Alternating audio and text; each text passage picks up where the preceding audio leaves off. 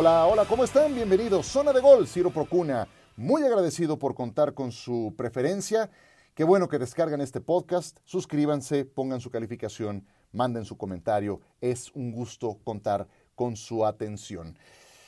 Es el episodio número 100, así es de que no es cualquier cosa. El episodio número 100 de esta zona de gol desde que nació hace ya algunos años. Gracias de verdad por descargarlo y vamos a entrar en materia de una vez porque hay mucho de qué platicar.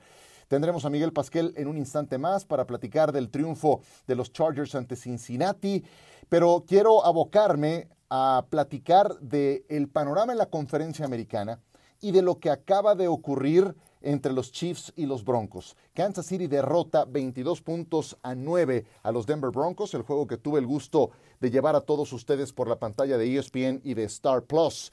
Si uno ve las estadísticas, si no ve el partido, pero ve nada más las estadísticas, se va a encontrar con que Broncos corrió más la pelota, tuvo más yardas totales que los jefes de Kansas City, tuvo más primeros y 10 que el rival, 22 contra 15, pero perdió el partido y lo ganó Kansas City de manera tranquila, arrodillándose en los dos minutos finales. ¿Qué fue lo que ocurrió? Los intercambios de balón. Ahí está una de las claves de este partido, porque fueron tres en total de los Broncos de Denver, sin contar con una serie ofensiva de 20 jugadas y 88 yardas en el segundo cuarto, que consumió 11 minutos de los Broncos y que se fueron con las manos vacías, que ni siquiera intentaron un gol de campo porque decidieron jugársela en cuarta oportunidad y dos, y una gran jugada de la defensa de Kansas City los paró en seco para irse en blanco. Puntos que no regresan. El marcador en ese momento iba 10 puntos contra 3.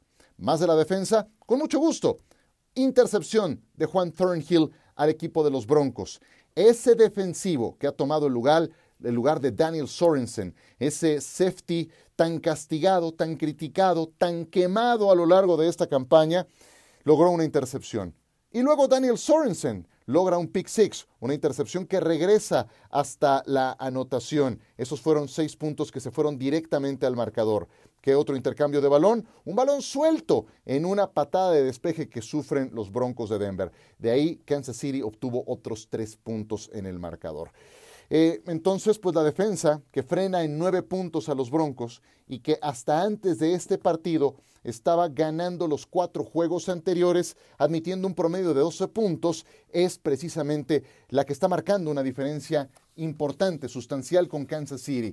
Eh, está teniendo una, una eh, etapa de la temporada sana y en gran nivel. Chris Jones, Frank Clark también se ha librado de lesiones en la línea defensiva. Nick Bolton ha sido una adición muy importante en la posición de linebacker. Y en los safeties ya les hablaba de Juan Thornhill, que es la nueva pareja de Tyron Matthew en sustitución de Daniel Sorensen. Ellos son los que están eh, haciendo una gran diferencia para Steve Españolo y para el coach Andy Reid.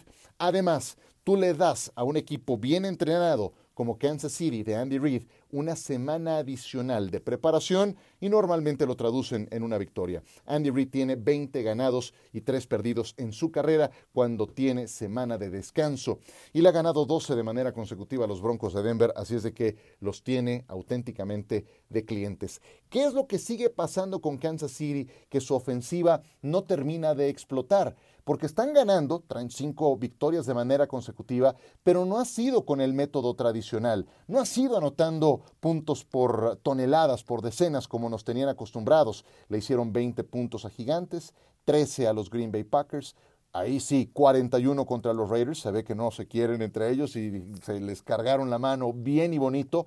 Le hicieron 19 puntos a Dallas y ahora le hicieron 22 a los Broncos de Denver.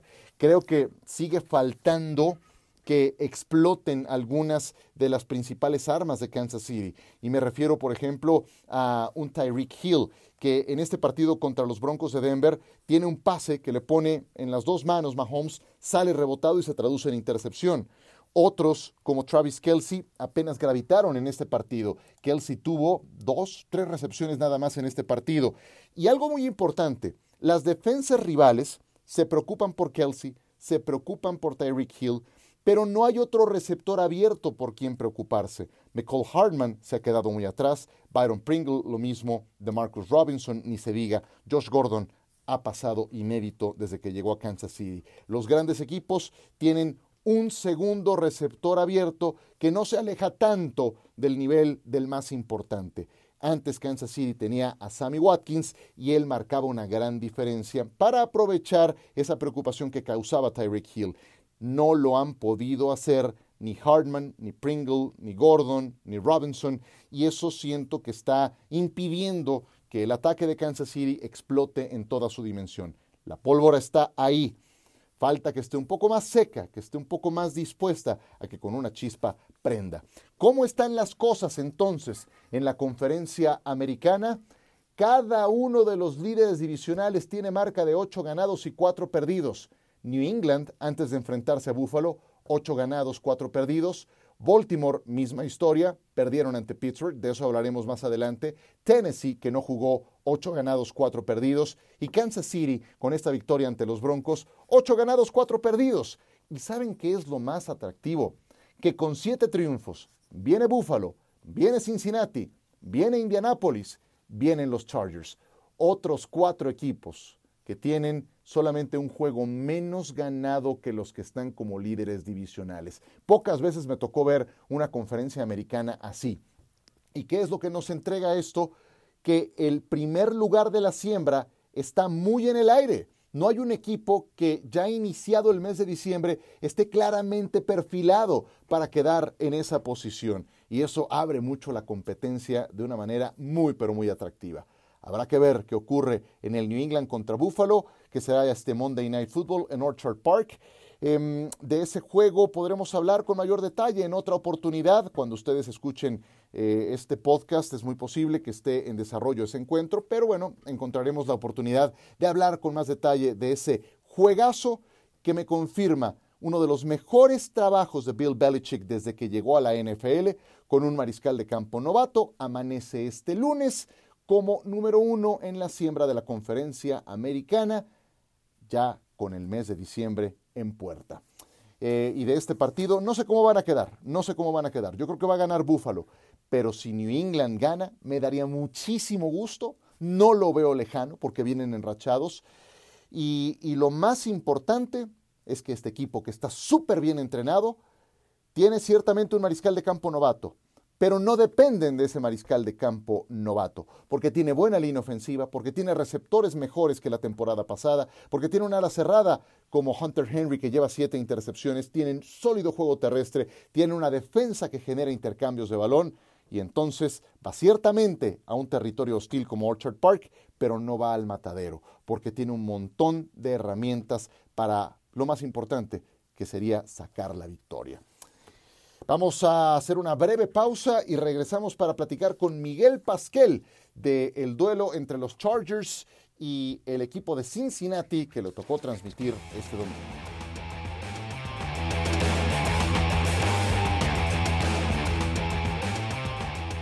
Siempre un gusto recibir en este eh, podcast a nuestro querido amigo Miguel Pasquel. ¿Cómo estás, Maiko? Bienvenido. Era muy bien, muchas gracias y de nuevo muchas gracias por la invitación. Encantado de estar aquí contigo. El, el, agradecido soy yo por, por permitirme tenerte en, en, una jornada tan movida como la de este fin de semana en que Cincinnati vuelve a perder en casa. A ver, ¿cómo explicas los contrastes?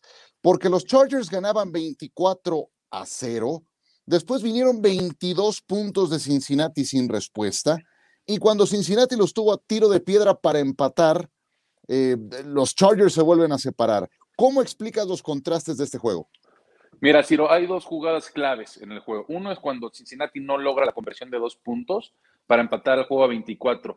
Ya sabemos cómo son los Chargers, ¿no? Y no nomás esta temporada, a lo largo de los últimos años, pueden ir ganando por, como fue hoy, 24 puntos y se especulaba, ¿no? Que este juego se iba a poner muy cerrado. Y fue lo que pasó. La jugada clave del partido fue cuando Cincinnati tiene el balón en la zona de Chargers, en la 40 de Chargers, y fombla Joe Mixon y, y, Los Ángeles la regresa a touchdown. Esa fue la jugada decisiva del partido porque ahí tenía todo el momento a favor el equipo local, el equipo de los Bengals. Joe Burrow estaba jugando lastimado, tenía una lesión en el dedo pequeño de la mano derecha, no estaba lanzando cómodo, pero el momento estaba a favor del equipo local. Esa jugada fue la que cambió por completo en partido y ya lo demás fue historia. Eh, eh, de eso justamente te quería preguntar, del coraje de Joe Burrow para jugar este partido, más de la mitad de este encuentro, con el dedo meñique de la mano de lanzar, fastidiado. El dolor cuando trataba de lanzar en la banca era notorio. ¿Qué te dice lo que hemos visto en estas dos campañas de un Joe Burrow al que le han pegado fuerte en su carrera? Me dice mucho, ¿no? Y me dice el carácter y, y ahora sí el liderazgo que tiene, Ciro, porque justo lo que mencionas, antes de que termine el segundo cuarto, se le veía lanzando en la banca y se le veía molesto. Tú veías el gesto del jugador y se le veía molesto cuando lanzaba. Y esto fue antes de que termine el segundo cuarto y toda la segunda mitad, por supuesto, jugó con una lesión, estuvo cerca de sacar el juego. Eh, el marcador, por supuesto, no lo indica porque pues, ya vimos ese regreso de touchdown fue la diferencia, ¿no? Pero el equipo tenía el momento. Y ojo, Cincinnati todavía está en posesión de poder pasar a playoff. Mucho va a depender de lo que pueda hacer su quarterback de aquí adelante, porque tienen un calendario sumamente difícil. Próximamente reciben a, los 49ers, van por ahí a Denver, les queda recibir a Kansas City, les queda Baltimore, y esta, este equipo avanza como su quarterback avanza. Estaba sacando la cuenta de la cantidad de capturas que sufrió en este partido Joe Burrow. Fueron seis en total. Lo estuvieron eh, acosando constantemente. Seis capturas y eso que Joey Bosa en el tercer cuarto salió por un golpe en la cabeza y no pudo continuar. Háblame de la actuación defensiva de los Chargers y vuelven a poner arriba de 40 puntos. ¿Qué hizo bien el equipo de Los Ángeles en este encuentro? Al principio muy bien, sobre todo pararon la corrida, Ciro. El equipo de Cincinnati venía corriendo muy bien el balón las últimas eh, semanas. John Mixon estaba corriendo arriba de 160 yardas, casi 200 yardas totales. Y el equipo de los Chargers sabemos que ha batallado mucho contra la corrida y pararon por completo. La primera mitad no llegaron ni a 30 yardas corriendo el equipo de Cincinnati, acabaron casi con 100 yardas, si no mal recuerdo, fueron 96 yardas totales pero al principio sí dominaron ese juego terrestre. Y cuando tú puedes controlar a la corrida, obligas al quarterback lanzar, y fue exactamente lo que hizo el equipo de Los Ángeles la primera mitad, y por supuesto las entregas de balón que consiguieron, ¿no? Eso al principio fue eh, clave porque fueron dos entregas de balón que se convirtieron en puntos y por eso eh, obtuvieron ese margen tan amplio, ¿no? Pero en el segundo cuarto y en el tercero fue otro, otra historia por completo. Le estaban corriendo, le estaban pasando, Cincinnati estaba dominando por completo un partido hasta que, insisto, vino esa jugada del fumble de Nixon y el touchdown de los Chargers, gracias a su, defensiva, y ahí fue el partido. Oye, te soy honesto, son dos equipos que no termino de descifrar. Tú ves la tendencia de los Chargers, pierden con los Pats, le ganan a Filadelfia, pierden con Minnesota, le ganan a Pittsburgh, pierden con los Broncos, ahora le ganan a Cincinnati a domicilio. Y los Bengals del estilo, em, eh, no sé, tú tienes ya una, una pista más concreta de lo que son eh, estos dos equipos? No, realmente es difícil ahorita de descifrar como lo acabas de decir. Lo que sí podemos decir es lo pareja que está la NFL, esta liga, ¿no? Este Pittsburgh está en un juego muy cerrado ahorita con el equipo de Baltimore. Eh, lo que sí veo de Cincinnati es un equipo que todavía está en esa etapa de inmadurez, de llegar a esa etapa de madurez. Le falta todavía aprender. Es un equipo joven, tiene un gran quarterback, por supuesto, es un quarterback franquicia, pero este tipo de partidos mentalmente no los puedes perder, sobre todo, Ciro, cuando ibas perdiendo por 24 puntos, estuviste muy, pero muy cerca de tomar la ventaja, ¿no? Es un equipo que probablemente llegue a playoffs, no creo que haga mucho ruido por esa madurez que, insisto, le falta, pero creo que tienen un gran futuro el equipo Cincinnati por supuesto. Y del lado de los Chargers, van a enfrentar a los Gigantes en un partido ganable y luego van contra Kansas City diciembre 16 en un juego que no habrá que perderse porque mucho puede estar en disputa entre estos dos. Para terminar, Michael, ¿con qué te quedas de este domingo de NFL, además del juego del que ya platicamos? Pues me voy a quedar ahorita con el juegazo que estamos viendo eh, de Pittsburgh contra Baltimore, Ciro. Acaba de anotar Baltimore touchdown, está 20-19 este encuentro. Ojo, porque a Big Ben, si no están en playoffs y no van a ganar la división, le quedan tres partidos como local en Heinz Field. Entonces creo que va a ser algo muy emotivo ver al número 7 despidiéndose de ese estadio. Me quedo hoy en día con ese partido que estamos viendo en Pittsburgh. Sí, con eh, el eh, partido que están escenificando estos dos grandes rivales, por mucha que pueda parecer la diferencia entre Baltimore y Pittsburgh, nos queda una vez más la lección de que al conocerse tan bien, siempre nos van a entregar un juego de esa misma forma, igual de parejo. Miguel Pasquel, Maico, muchas gracias por estos minutos y te mando un abrazo. Otro Ciro, éxito en la transmisión. Muchas gracias a Miguel Pasquel. Nosotros continuamos.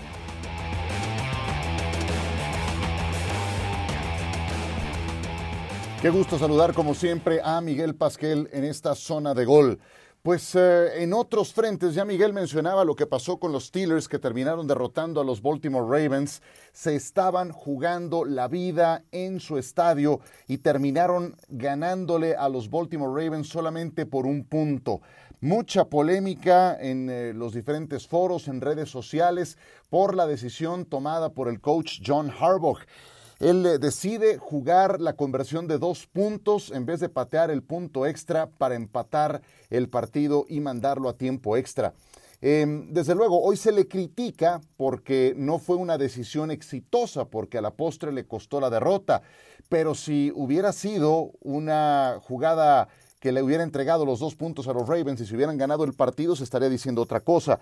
Y la jugada estuvo a punto de cuajar, estuvo a punto de funcionar, de no ser por la presión que tuvo Lamar Jackson por el centro que le incomodó y le hizo sacar un pase apenas unos centímetros más largo y no lo pudo alcanzar su ala cerrada Mark Andrews. Yo no lo critico al coach, yo sé que perdió, pero jugó a ganar y finalmente juegas para ganar los partidos, no para empatarlos. Entonces me pareció ciertamente una apuesta arriesgada, pero jugó a ganar y eso no lo puedo criticar.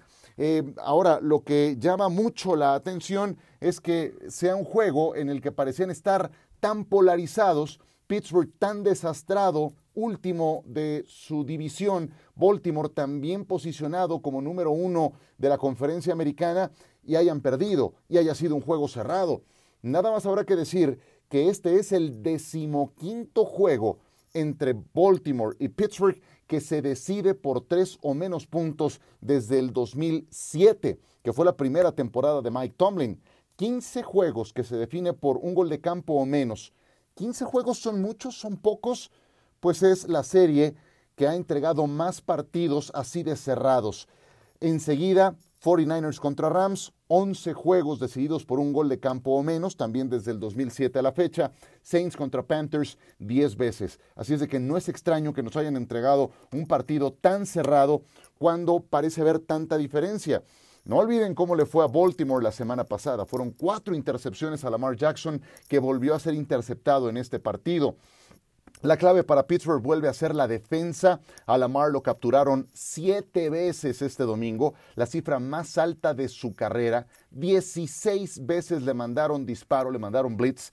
Y me queda claro que si Pittsburgh ha de hacer algo en esta campaña, lo cual sigo viendo muy complicado, meterse eventualmente a playoffs, de forma milagrosa será con juegos de esta naturaleza, bajos en puntos como este que fueron capaces de sacar. Los Cardinals volvieron a ganar, apenas 15 pases lanzados para Kyler Murray, es su cifra más baja en eh, algún triunfo, 15 pases nada más lanzados. Eh, ¿Quiénes fueron las claves de este partido? Pues de Andrew Hopkins, de nueva cuenta, con eh, una recepción de touchdown. James Conner, que aporta 36 yardas por recepción y 75 por la vía terrestre, y que funcionó el juego terrestre. Fueron 35 acarreos en total del equipo de los Cardinals y su defensa lució bastante bien. Cuatro intercepciones a Andy Dalton. Y uno puede revisar las estadísticas. Los Bears tuvieron más yardas totales, más primeros y 10, pero al final la victoria fue para los Cardinals que supieron ser muy certeros eh, para capitalizar esa cantidad inmensa de errores que cometieron los Chicago Bears. Los Cardinals son los mejor colocados de la conferencia nacional. No jugó esta vez el equipo de los Green Bay Packers. Y no me quiero despedir sin antes hacer mención de lo que ocurrió con los Leones de Detroit. Como dice mi querido Javier Trejo Garay, ya les tocaba, ya habían tenido una buena cantidad de partidos en los que habían estado cerca de ganar, pues lograron su primer triunfo de la temporada 27 a 29. Y como tantas veces le han partido el corazón a los aficionados de los Lions en la última jugada, fue así que ganaron este partido. Con el reloj en ceros, un pase eh, de touchdown para dar la voltereta y ganarle a los vikingos de Minnesota. Los vikingos, caray. Una más que va a la historia de esta temporada, de estos desconcertantes Minnesota Vikings. ¿Cuándo fue la última vez que ganaron los Leones de Detroit? El 6 de diciembre del 2020, que es el día que ustedes estarán escuchando este podcast. Este lunes se cumple exactamente un año de la anterior victoria del equipo de los Lions. Después de eso, puras derrotas y un empate contra los Pittsburgh Steelers. Y este es también el primer triunfo para Jared Goff con un entrenador en jefe distinto a Sean McVay. Ya le tocaba a los Detroit Lions, pero pasó casi un año. O sea, un año menos un día para que lograran al fin ganar. Y lo hicieron en Ford Field de manera, de manera agónica. Un gusto, como siempre, saludarles en esta zona de gol. Les mando un abrazo a la distancia. Sigan descargando este podcast. Pónganlo en sus favoritos. Déjenme sus comentarios, su calificación en, en, los favoritos si les gusta, evidentemente, para que les aparezca la notificación de cada cuánto tenemos una emisión nueva. Por ahora, gracias por acompañarme. Ciro Procuna, que la pasen muy bien.